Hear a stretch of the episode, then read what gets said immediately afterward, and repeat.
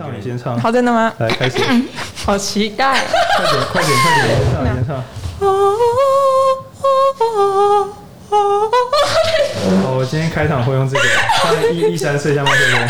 骗你不要笑。随便说点什么，医生。呃，说点什么？好，很好，很好，棒，你这样就对了。好，那我们现在来听一下吧。Hello，各位听众朋友，大家好，欢迎回到影书店。那现在来到我们这个跟听众朋友导读的第四集，今天来到的是学习不会背叛你，是吗？是这样吗？学习不会背叛你。OK，好，那我先帮大家破梗啊。原本书名叫《学习是什么》。那中文翻译可能觉得这个怕学习是什么，听起来太闷了，把它改成学习不会背叛你。然后，但里面内容呢，主导的那个轴线不太一样。那今天呢，我们的主持请到的是浩君，然后呢，请浩君介绍一下大家。那我直接先破梗说，等一下还会有一个这个这本书的推荐序，第一作者也会出现在现场。那请浩君介绍一下大家。嗨，大家好，我是浩君。我觉得我真的是一直在背叛我的学习，但这个等一下再跟大家聊耶。Yeah! 那今天我们邀请到跟我们一起导读的伙伴是易山，易山打个招呼。嗨，大家好，我是易山。好，那另外也就是我们传说中本书的第一推荐序作者，那我们邀请佩颖来跟大家打个招呼。Hello，嗨。好，那好冷漠啊，佩颖。嗨。你对这本书写的推荐序，你要不要先？优先的先讲一下为什么你要帮这本书写推荐序？你怎么看这本书？因为这本书写的很不错啊，这是这是主要第一个感觉啊。但是我第一次看这本书，我我我大概翻过去，我会觉得是一个杂乱的篇章，就好像是教授他的手稿，然后编辑在整理而成的。可是后来我就在想说，这本书应该是有值得推荐的地方才会被出版吧，所以我就再看了第二遍，然后我就看到喜欢的段落，所以其实我的推荐序也是以。我看到最喜欢的段落，那那个关键字是矛盾而写成的。然后我后来，因为该怎么讲？我觉得，嗯、呃，重看自己写的推荐序很害羞，所以他送出去，我拿到实体书之后，我就再也没有翻开它。然后直到我这次要再导读，我翻开它就发现我写的真好。就是那个希望，就是我们先觉的出版社的编辑可以听到这段，就是。我们的配影写的推荐序，回头看写的真好，已经尽力了，然后确实有交出理想的作品，这样欢迎再找他来写推荐序。对，我们感谢配影。那其实我自己在读第一次的时候，也是跟配影讲一样，我是看第一次的时候觉得有点懵，因为我好像抓不太到本书想要带给，就是我抓不太到我可以有的收获。那我后来第二次重看的时候，我从呃书的前言下去看，然后发现说，哎。这本书确实不是写给我们台湾人，它本来的对象就是给呃当代的韩国学子们。那他们那边的社会文化比较相对高压，甚至呃他们可能呃进到好公司是他们的第一要务，以至于其他跟此无关的学习好像都失去了意义。那在这个前提之下，他们的教授出版的这一本书，我觉得是用来疗愈当代学子。那当然确实也是看到佩影的推荐序，我觉得哦。我重新理解了这本书，然后再去认识这本书。对，那我们再次谢谢配音，配音安妮亚笑，奸笑，呵。对，那，我可以回馈浩君吗？还是会想要一一想要先？你不要一直叫错人家名字。对不起，今天的来宾是易珊，易珊，一闪一闪亮晶晶，请大家记住这个名字。好，谢谢。你想问什么？哦，没有，我想要回馈啊，就是。嗯、我自己觉得，除了是这本书针对韩国人写，其实台湾也有一些很相似的心灵，就是我们可能为了想要考上好大学、进到好工作，想要让自己的家庭翻身，然后我们在求学过程当中，一定也会做一些取舍，然后那些取舍就是，如果不能帮助我好进好学校或者好工作的学习，就是不好的学习，就是阻碍我的学习。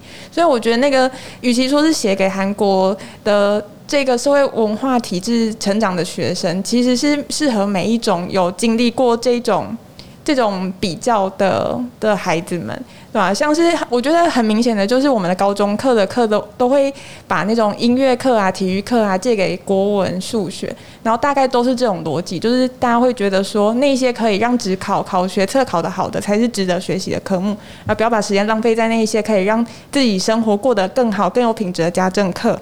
或者不要把时间花在那些可以让自己更强健体魄的体育课，然后你也不需要熏陶品格的音乐课什么都不需要，你只需要把国文考好、数学考好，你就可以考到好的大学。所以其实这门课，诶，应该说这个这本书很适合大概是高中、高中大学生。然后尤其是我觉得大学生有一种特别的迷惘，就是那一种考很高分，然后进到综合系大学的学生，他们一下子要去选很多通识课，会发现说，啊什么？我不是只要读电机系的本科就好了吗？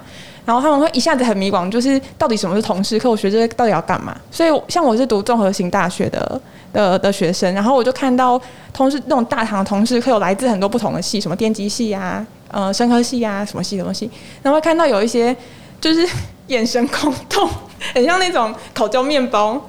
对对对对，那对我觉得是很适合这类的人。那这是我的补充。OK，好，那。呃，我自己其实翻到这本书的时候，我对应到也不是我大学时期的自己，我反而比较感感受到是我国三或高三拼考试的时候的那个压力感。那确实也有很多同学在高中考完试之后进到大学一个可以自由选择地方的时候，突然就忘掉。那我觉得这本书确实可以适合这些伙伴们在这些时间点来翻看一下。好，那接下来我们会进入我们算是呃今天主要介绍这本书的。呃，书中内容环节，等一下我们会简单介绍一下书的内容，那也请让我们今天有参与导读的伙伴们一起来聊一聊，在自己在各章节中的想法或者是其他意见回馈。那当然，在今天结束之前，我有准备一个小问题要给大家回馈，那这个大家最后再来期待。我以为是小礼物，没有小礼物，录音还想有小礼物，学习获得的内容就是你最大的礼物。呃，好吧，本书好像没有这样想。对，好，动漫的结尾。很很中二吗？我们要带着这本书去参加高中全国大赛，全国导读大赛。好，并没有。好，那接下来我稍微翻完的，呃，我稍微介绍一下这本书的内容架构。呃，它在这本书里面分了四部分，包括有学习道路、学习生活、学习的基础跟学习的深化。那以我自己个人的分类呢，我觉得，呃，我想把它切成三大块来跟大家介绍。那最前面第一块就是讲的是学习的目的，我们为什么要学习？那对应到的是本书中的第二章节，它的标题是学习的生活。那其实，在这一块里面，它讲的是，呃，我们大学生在进到校园上这些课学习的过程中，应该要抱持什么心态来学习？那如果你没有一个目的，或者是对学习失去热忱，只把学习当成是呃未来找到好工作的一个过程，那你当然很难对这些学习有产生热忱。所以我觉得学习的生活这一块算是一个起点。如果我们不知道目的的话，那我们为什么要学习呢？这是我呃建议大家可以从第二章节开始看。对，那接下来跳到的是学习的起点啊，学习起点是我自己下的一个小标。那它对应到的是书里的第一章，叫做学习的道路。那这一章讲的比较像是各种呃呃知识领域里面每个知识领领域里面你该有的基本盘，像例如说。呃，我们至少专有名词要用对，不要自己创造字词，或者我们讲话或写作的时候要内容不要太矛盾，你要做讲出该有的逻辑。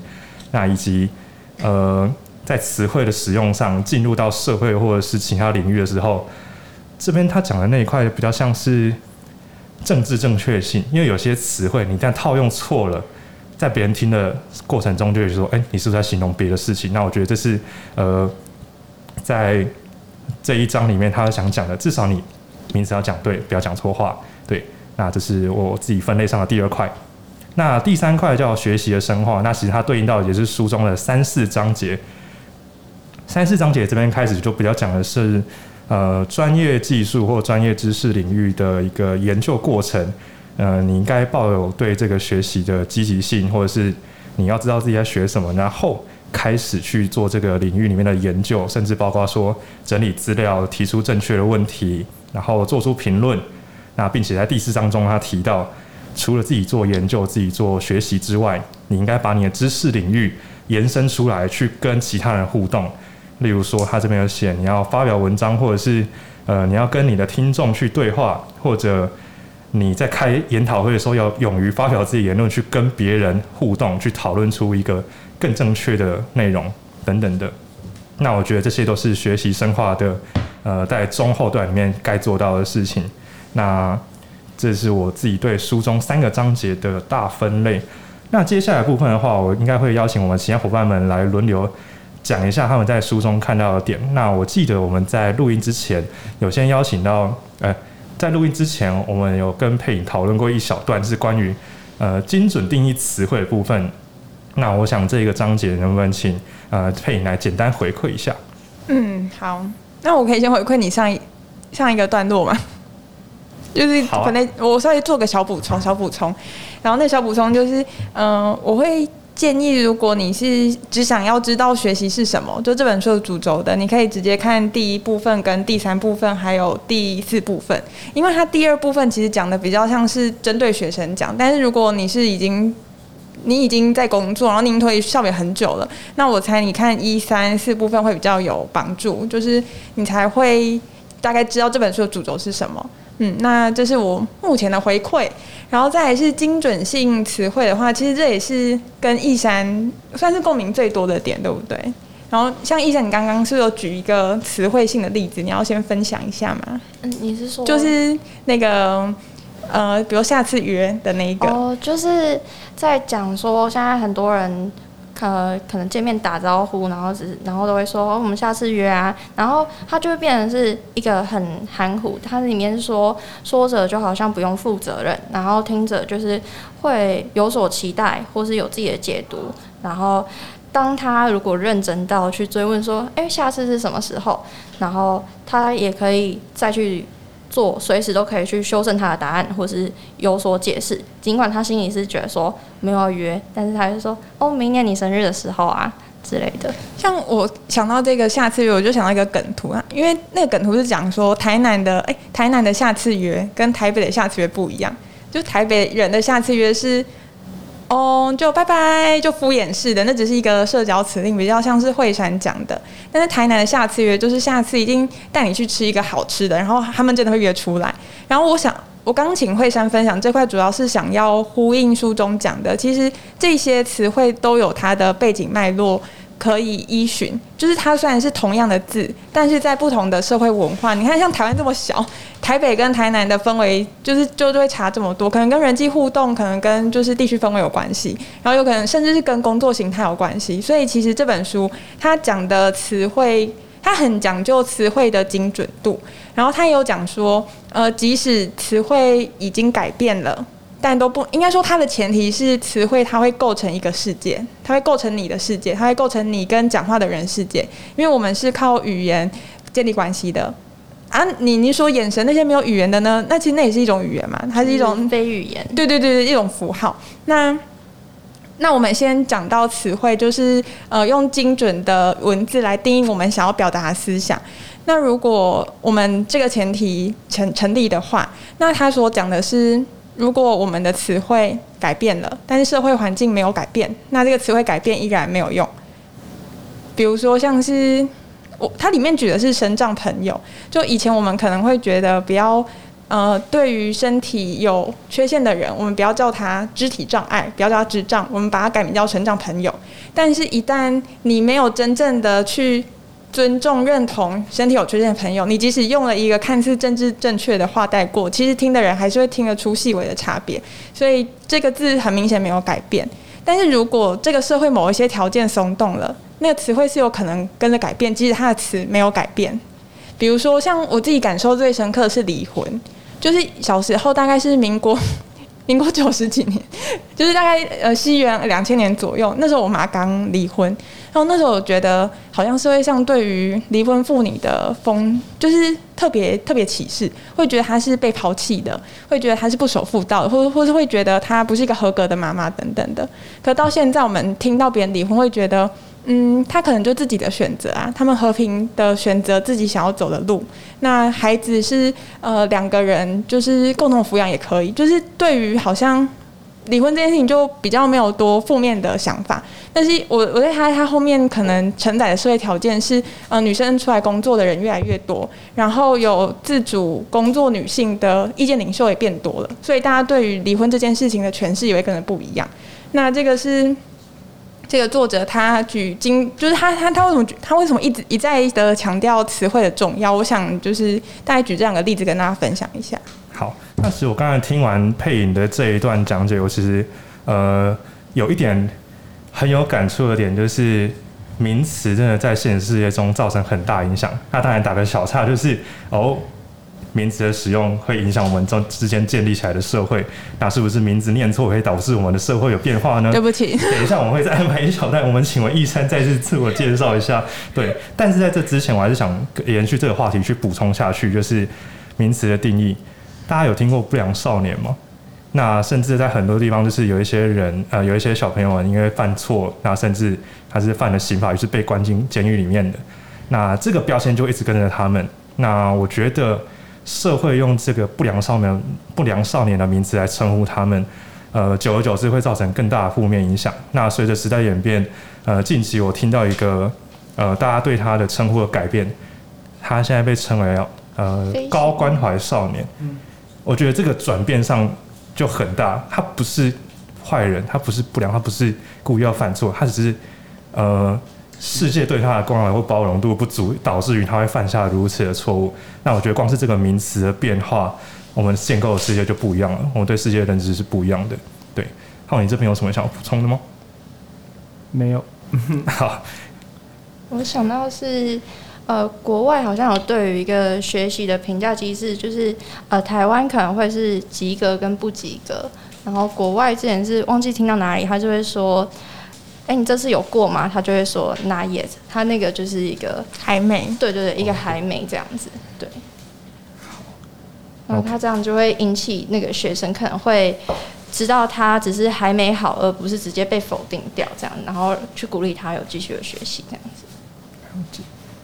我觉得这个概念也是很棒。我觉得呃，光是一个名词的改变，就可以让那个被评价、被贴标签的人的态度有所转变。那我觉得这也是本书它里面有提到，你如果在学生时期你的名字就定义错话，那未来你可能会在呃生活或职场上会造成更多负面的影响。真的，浩宁就很常觉得我的名词都讲错，就是 很含糊不清。然后后来我自己回想起来，也觉得我一直举不出例子来，但是嗯，我觉得他会跟自己怎么理解这件事情有关。然后自己如果想得不够深，我们就会模模模糊的去指称一件事情。嗯，一直举不出例子，我只是觉得这件事情对有在工作大家还是很重要。哦，我来简单补充例子好了，就是其实不需要任何例子，你可以用万事万物来举例。比如说幸福是什么，努力是什么。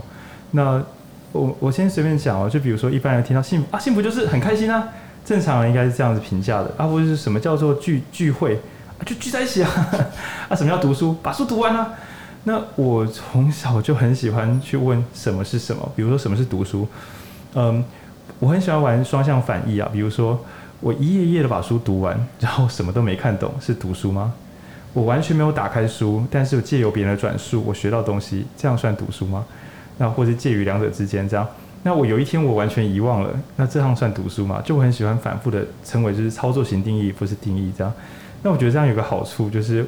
我会比较清楚我们现在到底在干嘛，对，比如说，呃，可是这很容易讨招家人的讨厌，就是尤其是爸妈，就比如说什么叫出去玩，对，你看硬要跟家人讨论这种问题，有时候就是蛮伤感情的。那以现在当代工作的话，比如说，呃，什么叫做完成工作？哇，这个就很复杂。那从现场的完成到事后的核销，然后到关系的维系，其实有超多东西去可以去讨论。然后，所以我觉得，呃。定义名词本身是为了确保我们要的就是我们想要的，要确保我们我们伸手去拿的东西是我们真正想要的东西。那因为对我来讲，世界只有两种，就是拿到自己想要的跟拿不到自己想要的。然后，但是这两种又有层次之分。比如说，非常努力的去抓，却从头到尾没有抓到自己想要的东西，那我觉得是最辛苦、最最怎么讲、最让人哀伤的。你说毫不努力，所以什么都得不到就算了。但是很努力的往前奔跑，伸手去抓，却因为从头到尾都没有去问，所以请问比赛条件是什么？那这样子比输，我觉得是不公平的。所以我很喜欢问，所以我们现在在干嘛？所以你要干嘛？那比如说我要存钱，因为它会让我以后变幸福。那这时候只好再问，幸福是什么？你的幸福是什么？还有你的存钱大概长什么样子？对，然后还有以后是多久？你看，光是我要存钱，让以后幸福就可以有存钱。以后幸福这三个字，那当然一开始这样会有一种吹毛求疵，想说这样子想事情不就很累？但就跟我小时候的英文很烂一样，我小时候就是单字看到不懂的不查，然后等到我发现整篇文章我都看不懂的时候，一切就太迟了。就我可能考一张考卷，我有一百多个单字是看不懂的，那整个高三都很痛苦，原因都在那个一张考卷有六七个字看不懂的时候，我就该查了。那所以我知道，大家如果突然开始对自己在乎的事情去做深入探讨的刚开始，一定会万分痛苦。相当于是教授忽然有一天看到你在座位上说：“哎，同学，什么是读大学？”然后你会想说：“靠背哦，我坐在这里为什么要针对我？”对，但其实这些问题如果不问的话，我们不，我们不妨反过来问：我如果不自问，我真的知道答案吗？我如果不知道答案，那我现在在努力什么？对，就我我会用这样子的的推测这样。然后我觉得这本书有几个大结构，就是我觉得刚刚我们是岔开讲名词嘛，那浩君要不要重整一下？就是我们这次这一集你想要有两哪几个点？如果我们今天说我们要录一集 podcast 是叫做学习不会背叛你，那你觉得哪几个重点是值得跟大家讨论的呢？怎么样？困难吗？你刚刚自己有讲啊。第一个是什么？第二个是什么？第三是什么？哦，对。那我其实，在一开始的结构里面就有提到三大块。当然，第一部分就是学习的目的，我们到底是为了什么学习？那当然，第二块就是学习基础。刚刚佩颖这边有讲到，我们可能需要从一个最基本的名词定义出发，确保我们的东西跟我们的认知，我我们要拿东西是正确的。对。那当然，到第三块，如果要深入的去学习或研究的话，那我们该做哪些事情？那我看这一段部分，应该易餐应是有准备的，包括呃，从哪边呃，从整理资料或读书开始，这边应该有准准备一小段。那当然，因为我们刚刚有一点漏掉，我希望你可以从自我介绍之后，再接着这一段一起分享下去。那我们现在请易珊来分享一下。呃，我叫易珊，然后 呃。艺人的艺，艺人绿豆的艺，然后精精准一个字这样子。对，我们今天的主题是学习不会背叛你，你也可以稍微讲一下，哦，你之前可能大学是什么科系啊？目前的工作内容，这个串起来，你的学习有没有背叛你，或者是你的学习正在好好的使用中？对。呃，我其实第一次看到这一本书的时候，我就想说，有什么好背叛的？就是，或是没有被背叛过的感觉，或什么？我是我刚刚就想说，呃，下名词人是不是受过伤？哦，就是、哦哦、就是为什么他会想要下这个字？还是他只是想要呃激发一个购买欲？但是我没有这样。对。然后如果说是呃就学到就业的话，我是在传播领域，然后现在在行销职，所以他其实在同一个。地方，但是其实我学的东西都是学的，我我应该说，我接触的东西都蛮广的。然后我也是一个资讯的一个非常扎实的人，然后常常朋友都会不知道我在学什么，然后想说。然后为什么讲这个你也懂，或是？但其实我都是略懂，所以我其实没有什么东西是很深入的。就例如说，我的经验里面可能有接触过房产，或是我自己也会看相关的东西，然后理财的一些项目，然后呃泡茶，然后然后呃人家讲健身或是一些基本的概念，然后也会也会或多或少的知道这样子，然后。有，还有就是，呃，我之前听一个听你们的 podcast，就是亲爱的那个陌生人还是什么，解密的陌生人，对对对对对，陌生人，我超容易被路人搭话的，然后他们，我真的是从他们身上学到很多，因为他们跟跟我讲很多，就像你在看电影，你会知道很多别人的你不会去碰到的一些生活经验或是什么的，而且我是那种超可以听，可是我不太会反馈的人，就是。我会坐在那边，然后就听房东或者什么老年人，然后开始跟我讲故讲两天，那个月还有第二天，然后就讲了七个小时。然后像我那天就是跟浩宁拿书的时候，回去的时候也是一个阿伯看我就是走到公车站，他就说律师对不对？在四分钟，然后他就跟我说，来你现在半蹲。然后这样子晃，然后我就说，我就甩手工啊，我就跟着他做，然后，然后他就开始说，我跟你说，我花了我我以前花了二十万学气功，我每天做，我到现在没有生过病。我可以确定他没有生病，而且他也没有在怕疫情，是他口罩根本没有戴好，但是我也不敢纠正他，我就跟着他做，然后他就开始跟我讲，一直讲讲，讲到车来的时候，我们还一起上车，然后他就讲，就是讲半小时，然后我才下车，这样子，就是跟我讲，嗯、嗯、呃，这个是气功这个东西有他他老师有交代，他不可以教别人，但是他跟我说，这个东西呢，只能早上下午做。晚上没有礼桃的时候不要做，然后，然后他跟太，我就问他说，那跟太极的差别在哪？他就说那个五万。我要这个我面试节标题太极五万万，好，我超标题，我超标题，你们继续。哎、欸，我我之前也是听你们一集说也会想学太极，我就想说什么时候要学太极啊？可以可以可以，我们场地请好了之后会有机会，这是不是开玩笑的？我现在整个，因为我现在今天是主持人，那其实我自己的结构突然被这段突如其来的太极打断。但我想，易山真的是一个非常热爱学习、有学习热忱的人，学习体质。对，随时随地都有愿意教你，那你也学得很甘之如饴的感觉。我觉得我到，尤其是毕业之后，有一种突然不知道是哪时候，突然有一种，呃，我因为我很不喜欢别我别人寻求我的。意见的时候，我跟他讲什么，然后他就说：“可是我不会啊。”然后我就觉得不会就学啊，就是 反正毕业之后就觉得，当然有学不会的东西，但是我觉得像他应该都是还是有一个方法，或者是不同的方法，你只是还没有试完而已，这样子。对，然后还有一点就是后来某一天就觉得。人生好像是来体验的，那去体验一下人家的人生也不错。就是，或是你也不用体验太久，你就是去试试看做另外一个人，然后几分钟也好。那你喜不喜欢？你有没有想要继续？对。那你喜欢录 podcast 吗？迄今为止，我觉得你蛮蛮适合的。真的，真的，真的。反正这集是很难主持了，我们就放一次。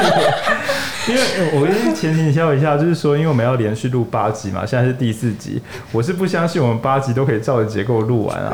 对，反正后面还有四集嘛。然后刚刚的内容这么有趣，我们何不放飞自我？对，我先跟观众、听众朋友讲一下，这集是特别版啊。为什么？因为刚刚前面啊，浩君在主持，因为浩君连续主持啊，没有他上一集的时候也很认真，所以这是他的第二集嘛。就是那刚刚是那个制胜品格，然后佩影进来的时候，佩影这本书准备很好，他不止写推荐序，还读了三次，所以读了四次嘛。然后变佩影能量过剩，主持人有点累了。然后我们的这个导读伙伴很有趣，对，然后再加上说这个我因为浩宁因为这个。工作状况的关系，所以这本并没有读得非常非常精通。我有我的心得，但我不可能整本贯通，导致于主持人有点疲于奔命。然后刚刚浩君开场的时候想要解释主持的框架，然后配影因为能量过剩，马上截断他，把他带到很远的地方。抱歉，就是，但是这种事情呢，浩君如果有常爱听你说电 podcast 就知道，配影出场必有佳作。配影不当主持的时候是蛮不好防守的。那这一切都是学习啊。都是修炼。然后这本书为什么我觉得刚刚易山讲的太正确？因为原本的韩文书名就叫做“学习是什么”，从头到尾都没有出现背叛你。那我不得不说，一定是在出版的大环境下写比较刺激的词汇，比较有机会就是让观众看得到。对，有朝一日当那个大家都很喜欢买书阅读的时候，写“学习是什么”，可能也是卖得动的。所以这边跟编辑说。虽然我们看的时候是有点一头雾水，但我认为就卖给大家来讲，学习不会背叛你，是一个翻的蛮好的、蛮厉害的。对，不过不同的想法哎、我觉得编辑是照着这个作者原本的个性去翻的，就是当然韩文的直译是什么是学习，可是因为这本书作者里面有写写到说，他过去书的出版像是，呃，早上想死最好。就是这种很冲突性的标题，或者是我们仅仅希望，就是他很喜欢玩这种语言游戏来让观众有悬念。原本的作者他现在是读太多了，导致他舍不得不在任何角落放现代诗。我们等一下会讲好话，所以我们这边先闹一下。这本书的作者呢，对于文学作品跟艺术作品有热爱，所以你会在所有的小角落忽然看到一段现代诗，或是忽然看到一一个名画，然后呢，虽然我已经导读了七八十集不同的书本，但我还是被这本书吓到。就是在我说哦，所以呢，所以呢，翻开一幅画，然后我想说有点突兀啊，朋友，而且他不太解释这幅画为什么放这里。那总之就是给我很多的小小惊喜这样。然后作者的笔法极度奔放。那如果说今天有人跟我说他是躁症患者，我会相信，因为他太狂了。但是我觉得这个是有他的，所以为什么我跟浩君讨论时会说这个背景可能有点重要？他比较像是暮鼓晨钟，就是当所有人都觉得我们考上大学是 为了什么？为了成为三星的员工。那这样还有什么搞头？没有人想要真正的来学东西，大家是来毕业、上好上上好大学，然后去好公司。至于在大学里面能不能够成为一个真正的学习者，根本没有人在乎了。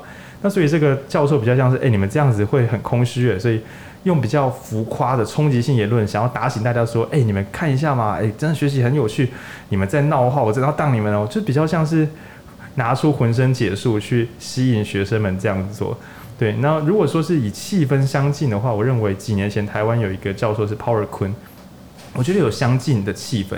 就是那些理论，呃，当然是固然讲得很不错，但是有时候是语不惊语，就是语不惊人死不休啊。就是你不这么做的话，你想要影响了大众，就不转过头来看你，所以只好就是这样子。就是我认为初读的时候一定会不舒服，因为跟许多本读物比起来，这本有点嗨，有点浮夸。那我是大家看到中间的时候，忽然有点感动，就觉得他有一片真心，他真的希望大家醒过来。然后刚刚佩颖开头的不正也很好，解开我的困惑，就是。就是如果你为了升学已经放弃学习的乐趣的话，这本书其实是想要温暖这样的人。然后因为我就是一个给小囡娜，我从小在我有限的学区，因为我怎么样有限学区，跟大家澄清一下，就是一个只要稍微聪明的孩子放在够乡下学区，就很容易是第一名哦。那我刚好一直放在还算安全的学区，直到彰中之后，我成绩就蛮普通的。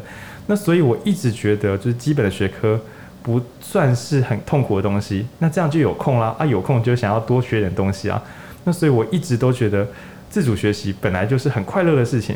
然后上大学之后，跟佩颖刚刚相反，我这边要跟大家讲，读中国医药大学是一个好学校，因为如果你去成功大学，你就会看到很多通识课，这时候你就会被迫去选好多通识课。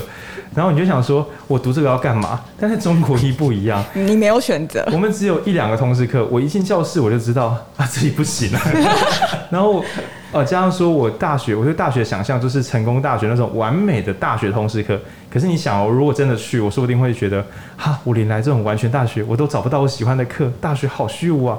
但是在中国一的我并没有怨恨大学，我怨恨中国一，我就觉得说。我当时就应该选综合大学，是我自己北兰选了中国医，能怪谁呢？那所以我就超大量翘课，然后我在学的期间，大多数都自己跑去成品或是别的地方看电影或自己读书。所以在一个几乎完全翘课的情况之下，我反而在大学取得了非常非常的完美的自主学习。那这可能是很多综合型大学的同学不会有的经验，因为你们的大学还会给你们一点希望哦。对啊，惨了，希望中国医的学务长为什么就是。没关系啦，那都是以前的事情了。现在中国医或许不一样了呢。对对，所以我觉得，你刚刚讲的刚好是我的盲点，因为我从来没有觉得被强迫去学校上通识课过，我直接没去了。我整个学校整个所有课都没去了。然后，而且我觉得那是我自己的问题，不是大学很无聊。对，然后所以反而产生了这个另外的正向副作用，就是自己满地乱跑。对。这边给佩颖一点回馈，这样。我觉得是我很爱，就是我我我上大学才真正有学习的感觉，不然在大学之前，我都会觉得我要为了找工作而读书啊，我要为了嗯，然后其实就算上了大学，我还是我我花就是我规划时间，就我花很多的时间，因为我已经确定我心理系不会成为我的职业。标准，所以我一开始就确定这件事情之后，我大学我就跟自己讲说，我要好好的学我喜欢的东西，那个学习就是为了爽的。所以我爸问我说：“你那些你要干嘛？”我开心。哦，我相反，我是觉得中医系一定会给我工作，嗯、所以我赶快来学一些乱七八糟，反正我以后国考过就可以有工作喽。可是那现实就是我考不上一些，就是我觉得可以带给我工作的系。然后那时候你一般不会更紧张吗？就是因为你的系所不保证职业，这样不是很容易更患得患失的学绝对对工作有帮助的东西吗？可是我就会，因为我都有试过啊，像是我就有曾经深入的去问，就是智商室的心理师，就你们大概薪水多少啊，待遇啊，嗯、然后工作历程啊什么的。所，所以我以为就是你会。一直找找找找到直到哪个东西会让你有工作为止。对，有啊。哦，有，嗯、呃，算是我觉得是找到一个契机，可以让我成为工作的一个契机，但那是模模糊糊的感觉。嗯，啊，反正就是至少上成功大学成功了，对。呃，呃，但我觉得就是每个人的学校或科系，呃，可能也都是个案，甚至包括你的教授或同才的学习状况，也会连带影响你自己的动力。那呃，以我自己读东吴政治系而言的话，其实我在毕业前就自己在探索说，到底政治系可以做什么工作。没有，没有那么快，慢一点。对，那可以从大一、二开始就发现了，同学们确实在实习或者是做报告过程中，已经开始接触一些民意代表和 NGO，甚至去那边实习，寒暑假协助他们去拜票或者是做行政工作等等。他们很快就会有找到自己适合或不适合的那个状态。那当然，我有跟着做一些其他相关的领域，但我很快就发现，以我自己的个性或性格等等的，可能会不适合政治这一行。对。那当然，我还是有持续在探索我其他的可能性。那甚至在毕业之后，也有从什么团队建立、团带带带学生们等等的技能，然后再重新回到 NGO 去带志工。结果呢，我最后发现，在疫情实习活动全部停办的情况下，我去了职训局。从此之后，我知道职训水电可能是最适合我的道路。所以我现在，我现在是一个专心读消防设备师的国考生。读这些书的过程中，我得到蛮多快乐的，这是我学生学习热忱的来源。我现在整个讲的有点乱跳，我的人生好跳好混乱，不知道易易山这边你对自己的这个发展过程有什么？呃，就是讲到刚通识课，我是一个学习都不太有目的的人，我就觉得听人家觉得哦，好像蛮有趣的哦，然后就去了。然后像之前呃北部的私校就有一个 U 九联盟，然后我也是去。就是大老远的去呃辅大，就是明明十二点下课，然后要在一点赶到现场，然后就是在上呃电影相关的课，这样子就是通识课。然后每次路途上都会觉得我在整自己，然后可是上完的时候从哪里出发？从那个世新，然后而且我没有我没有机车，我就只能要先要先去辅大，要先搭公车，然后再去捷捷运站这样子。对，然后再用走的，超远的。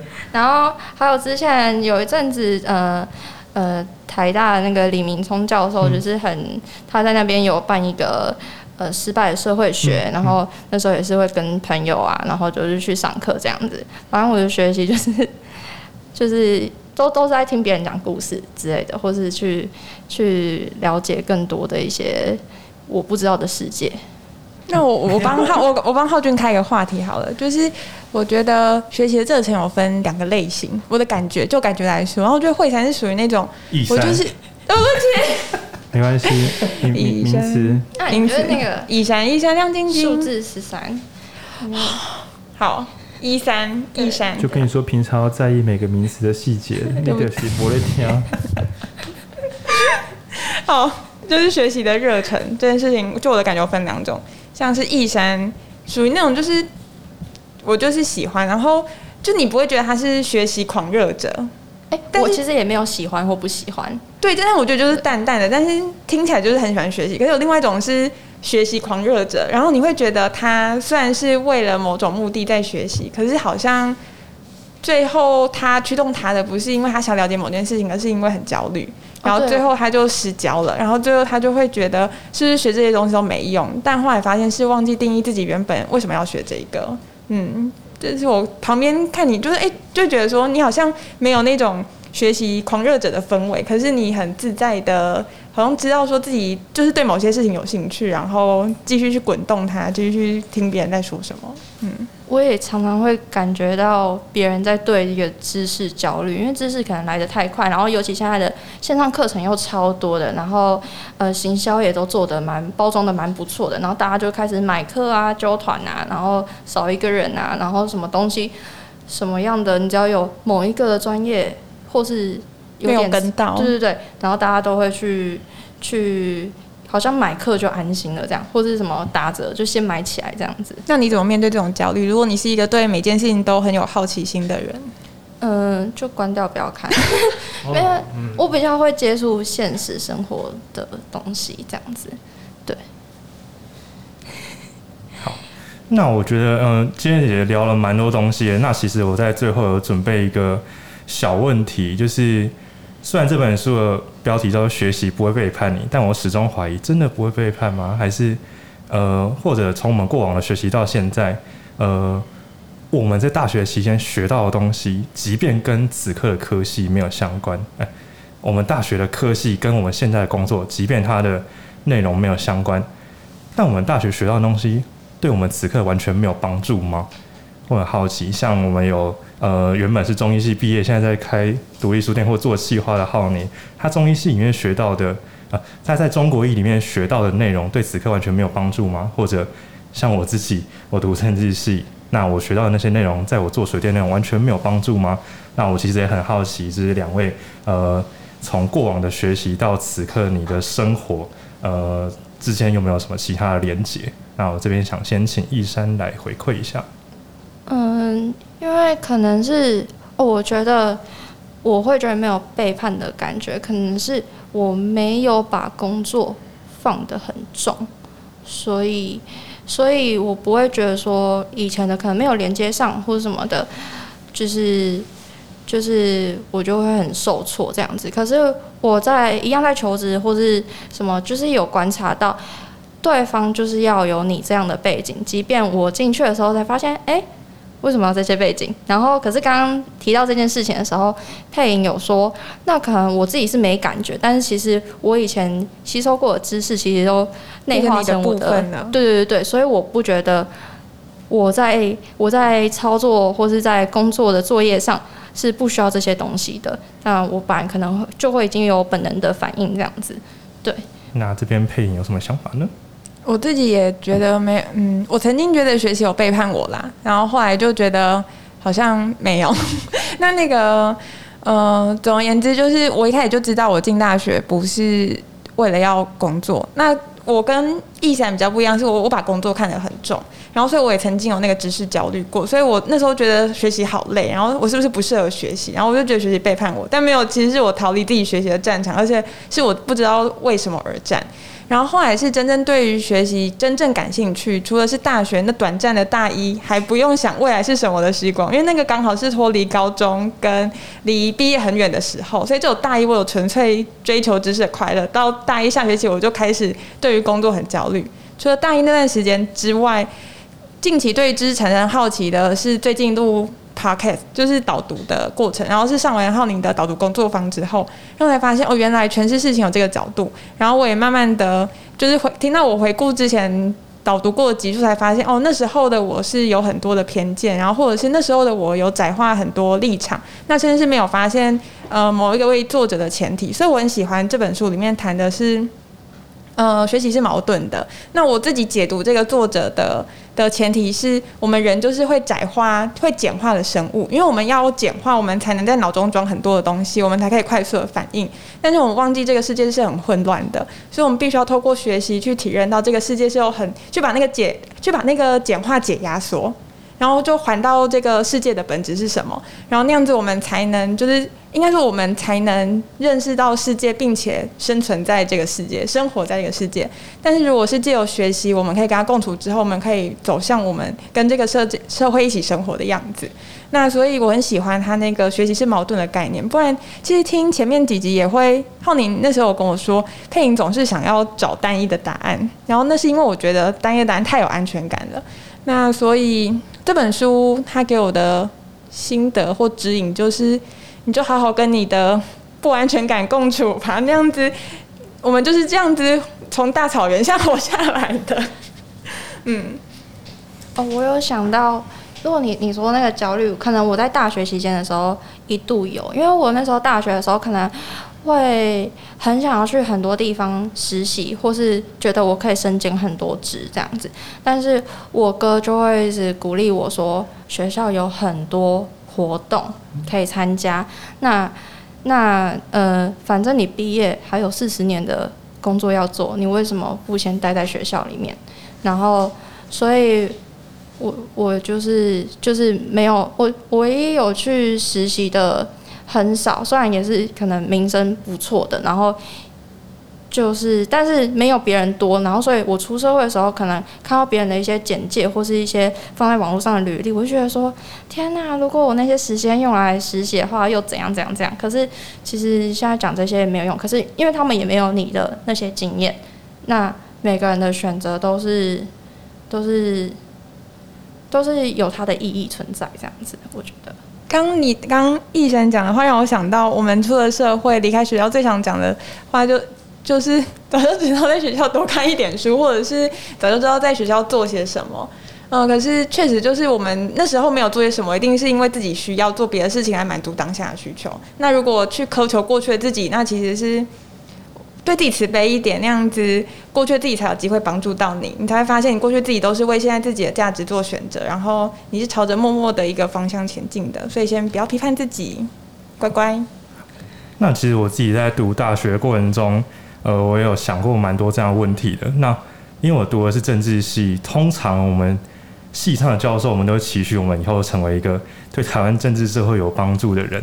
那其实我们在越上课的过程中，发现我们能做的事情实在太少了。我们一群大学生对世界的理解度那么少，对台湾社会的问题理解那么少，那甚至学术研究也不够深。甚至有很多地方，我们只透过影片看，根本不晓得这个社会的角落，它问题到底是怎么存在、怎么发生的。我们甚至连那个像像之前有个作家做工的人林立青，工地作家，他写到的这个环境，这是我们在教室里面一辈子都不可能看到的现场。那于是我在呃，不管是在大学期间，或者是毕业之后，我也一直有意识的想，呃，走到更远的地方去。我这边指的远是。我想走去一个其他政治系同学可能不容易采去的地方。我带着我的政治的理解，带着我对台湾社会可以发展的方向的这些基础理解，去一个水电工基础基层的地方。我想再把这些地方看得更清楚一点，然后把意见总有一天带回去给我们其他政治伙伴们，让他们来处理这些社会问题。那我觉得，呃，从以前到现在。这些学习的痕迹都一直在我身上，那我早早晚有一天会再把这些结果做出来。那我觉得这个就是我目前学习，我被学习背叛了，哎，学习背叛我吗？我只能说还没。对。那我想要问个问题，那你选那个政治系的时候，你会害怕吗？你说一开始选系的时候吗？对，我很抱歉，我是只考依照分数填的，就是我公民科刚好比较高，那我就觉得在人设相关的科系里面，我的理解应该是比较深，比较能够有学习的效果，所以我在填系的时候就是依照相关科系填下来，我觉得这几个都是我有兴趣的，那我以目前的状况，我进去之后应该可以做得很好。那果然我在里面也找到了我觉得我适合继续走下去的路，这样子。嗯。好啊，现在大家无话可说哈。没有，我我我也是只考上的，你也是吗？我我我我刚刚问害不害怕，是因为那个之前，因为你刚刚讲林立琴，我就想到另外一个台剧是那个不知道是不是麻醉医生，麻醉风暴吗？麻醉风暴。嗯。然后反正就是就是因为碰政治，好像是一个水很深的一个地方，水很深。然后然后不知道会不会有一天。被人家暗杀掉，或是被处理掉。我是觉得我们现在这些年轻人哦，是没有还没有机会进到那么深的核心啊，不会有人想花钱烧我们吧？风险太高。对，嗯，好，那我最后，哎、欸，你们真的没没话好讲哦，我通常讲完就会关麦哦。OK OK，好，不过还是可以随时打断我放松这样。然后我觉得在看这本书的时候啊，就是因为它原本叫做什么是学习嘛，就是。然后我就想说，为何要学习？那这时候我就想到，就是，呃，我自己觉得人们最无助的时候，大概就是不想要再变得更好的时候，也就是觉得现在就是我人生的极限，能够维持就不错，更不要说维持，就是说可能会变烂吧，啊，变烂是在所难免，维持很困难，变好啊，不要开玩笑了。然后我觉得，当进入这个状态的人们，没有人会想要学习的，就是我认为大家在想学习这个词的时候，它隐含着。对未来的想象，而且是正向想象。所以今天上大学的时候，想象我们认真的好好探索大学，跟随便摆烂，未来都过得一样好或一样烂。那说实在话，真的是当下去打电动看实在。那所以我猜就是在这样子的升学压力背景之下，教大家自主学习。当你跟孩子讲自主学习的时候，其实我们要功利的想，就是功那个我们说的是功，嗯，功课的功利是利益的益。你最好让学孩子多元学习的时候有爽到，不是对未来有帮助。那所以我很喜欢教育部提供的一个小招，就叫做学习历程。我想到高中的我，有时候要做一些奇奇怪状跟课业没关系的事情，我都要偷偷瞒着爸妈做，因为我想说，如果我做那些就是跟课业无关的事情，很难解释，就是为什么不去好好读书。但现在孩子有福了，每一个想要去乱搞都可以跟爸妈说，那个我要做学习历程。对，政府提供了一个让孩子乱搞的管道，孩子只要去满地乱跑，考大学就会变简单。哇，你看这下所有的孩子都不用再问说为什么要学。没有嘛，他就选自己喜欢的，选自己爽就好。然后，所以我觉得，呃，回到我一开始所要讨论的是，如果学习不使我们变得更幸福，如果我们感觉不到我们的未来可以亲手改变，那真的是没有学习动力啦，不怕抖。对，那至于为什么要学习呢？我就是用我的粗糙分类跟这本书对照。那等下讲的东西很老很无聊，叫真善美，就是先讲善好了。善我称为是帮得上忙，我学东西希望帮上两种人的忙，一个是帮到自己的忙，让我自己。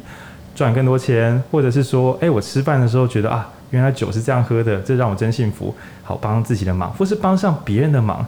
那不管是我今天当个心理咨商师，我学这些东西可以让我去让其他人的痛苦减少，哦，这个很棒嘛。或者是说，好，我自己赚多一点钱，可以帮到家人的忙啊，这也很棒嘛。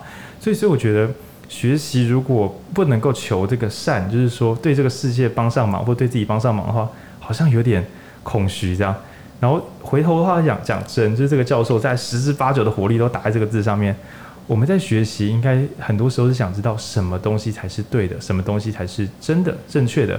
那之所以要知道呢，我猜是因为如果我们不能够理解它，我们就不能掌握它，我们就不能运用它。那在这个世界这么大，我们能够理解运用的东西如果越少的话，啊，我们对这个世界就越没有掌控能力啊。就比如说今天，呃，就是想要就是好好的所谓的投资理财，结果对于货币，然后对于金融波动，对于世界经贸一无所知，导致我怎么做怎么赔钱啊，这样子这个世界就很灰暗啊。然后或者是说对于政治没有任何一点基本观念，然后就想说啊，为什么大家一直做奇怪的决定啊？但是如果有一点基本概念，就会知道说哦，在我们政治发展进程，这些是不可避免的。就算大家投票时的结果是有好有坏。但是要相信投票可以带来最美好的未来，大家都相信的时候，就可以一起坐下来讨论，这才是最赞的。所以我不能够因为生气就说不要让大家投票啦。对，那就是因为啊，原来投票的意思就是一起做决定，然后民主就是一起做决定，然后一起做决定，在某些的这个统计啊，在某些实验之下是最好的可能。好，所以我知道正确的答案这件事情也对我很重要。然后最后一个，我觉得就是乍看之下很腐烂，但是。它真的会改变人的真正的幸福感，叫做美。那前面作者很喜欢，有时候拿一点现代诗，有时候拿一些图片出来看，就是画拿一些名画出来。我觉得他是想要跟学生偷偷讲说：“哎，我知道你们的生活完全不需要诗，也不需要画，但我给你们看一下，你看这是不是很不错？虽然我觉得是有点多，有点故意，对，可是嗯，怎么讲？”那些在读到美好作品，这个美好作品不一定是诗哦，有时候可能是一条方程式的证明，有时候可能是某一个古典的物理实验。我不知道大家从小到大有没有一种在某一瞬间觉得哇，好厉害哦，哇，怎么会这样的那个惊讶感？就是哦，原来地球底下有个那个地核啊，火山哦啊，所以原来贝壳是这样沉下去的，就各式各样的从不知道到知道的那一瞬间。又或者是一个很复杂的方程式证明完之后的那个完美的世界真理感，那我觉得那一瞬间，说实在话，我们扪心自问，这对我们的生存有个屁用？没有，他是纯欣赏、纯感动，纯粹为了从原来世界竟然有这一面的那个知道而震撼的感受。我很怀疑，除了人类之外，其他的生物会因为知道一个不得了的事情而感动吗？那反过来说，如果这个这个感动，只有我们所有，而我们却摒弃它，觉得只学有用的东西就好，只知道对错就好，好像有点可惜。大家不知道有没有听过任何歌曲或现场演唱会，会有一瞬之间，在一个空档，比如说就是刷完吉他大，然后忽然停顿那一瞬间，突然有一种情绪非常饱满的感受，让你觉得啊，这一刻真是非常非常幸福的。那或者说，也许也许是出国，也许在国内，在某一个景色面前，忽然觉得活着真是太好了，我可以看到这一幕真是太好了。那我觉得。不管是外面的景色，还是阅读、学习，甚至听别人讲座，偶尔都会在那一瞬之间有一种啊，我能够跟这个东西相遇，真是太好了。这个美的感受跟生存无关，跟帮助世界无关，纯粹只是你身为一个生物可以领悟到这么美好的东西，本身就是一种幸福。那曾经领会过这种幸福的人，有时候就会吃饱撑着，会跟别人说：“哎、你要不要也有这个幸福？这蛮爽的耶。”所以我觉得有些老师，尤其对我来讲，高中老师不一定，但高中补习班老师，你说他们只是为了赚钱跟讲笑话给学生听吗？我觉得他们十之八九是对于教这个东西有一种核心的热忱，觉得：“哎、你看这个证出来了，哎、你看这个古文这个词性，哎、你看这个英文这个文法。”虽然我们不一定能够明了他们在嗨三小，但是终究他们是掌握到这个知识的某一个边界是如此美好。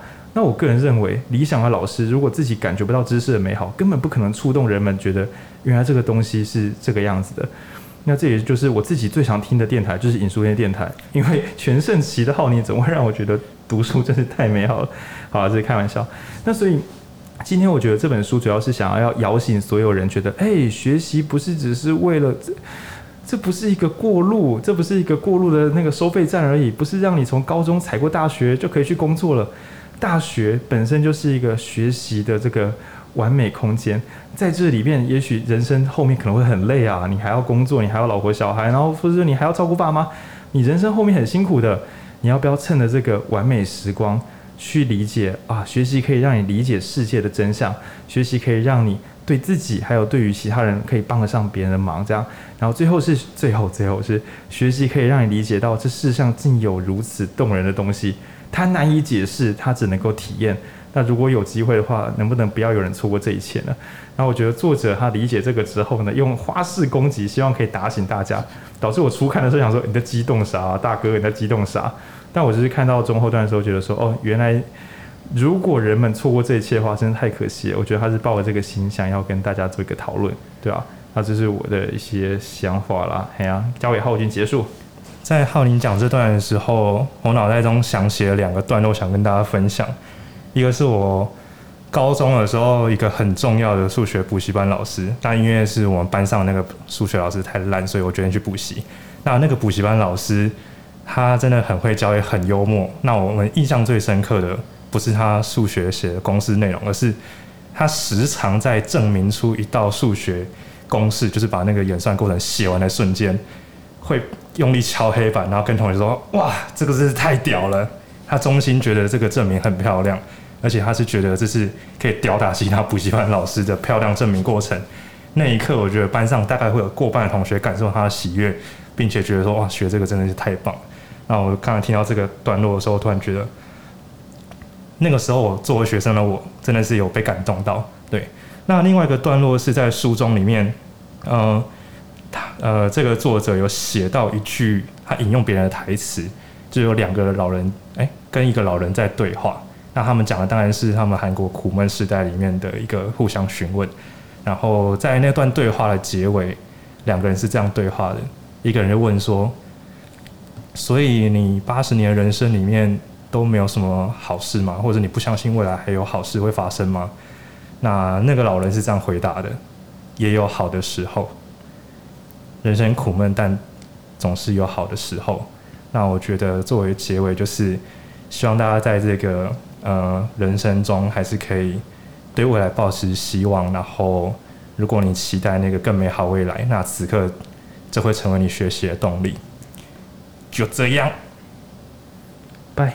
拜拜，能听到大家导读真是太好了。对，一山也可以跟大家说拜拜，很好玩哦。拜拜。